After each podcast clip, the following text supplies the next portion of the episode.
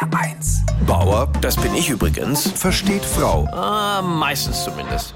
Gestern schaut mich meine Frau romantisch an und fragt, weißt du, was für ein Tag am 14.02. ist? Und ich, Mitte Februar? Nein, Valentinstag. Und ich, weiß ich doch, mein Schatz. Ich habe übrigens auch eine Überraschung für dich.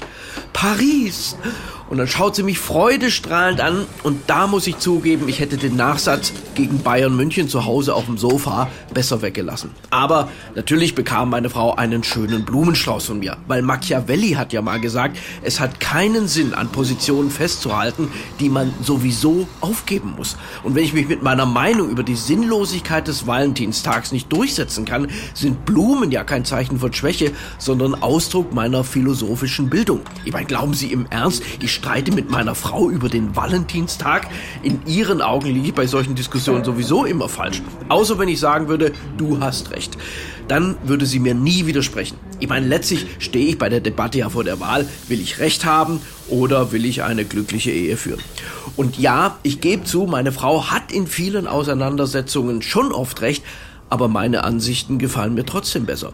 Ich bin halt kompromissfähig, weil im Gegensatz zu meiner Frau bin ich in der Lage, die Dinge von verschiedenen Seiten zu betrachten. Ich habe mich kürzlich zum Beispiel auf die Waage gestellt. Ergebnis, ich bin definitiv zu klein. Und durch diese philosophische Fähigkeit kann ich viele Konflikte im Vorfeld entschärfen.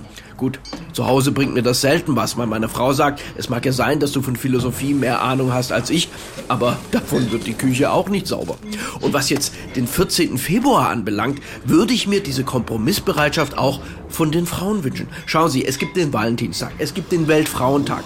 Vielleicht feiern wir zum Ausgleich diesen Monat einfach mal drei Tage, an denen der Mann immer recht hat. Meine Frau hätte dafür übrigens auch schon Terminvorschläge. Den 29., 30. und 31. Februar. Bauer versteht Frau. Auch auf hr1.de und in der ARD Audiothek. HR1. Genau meins.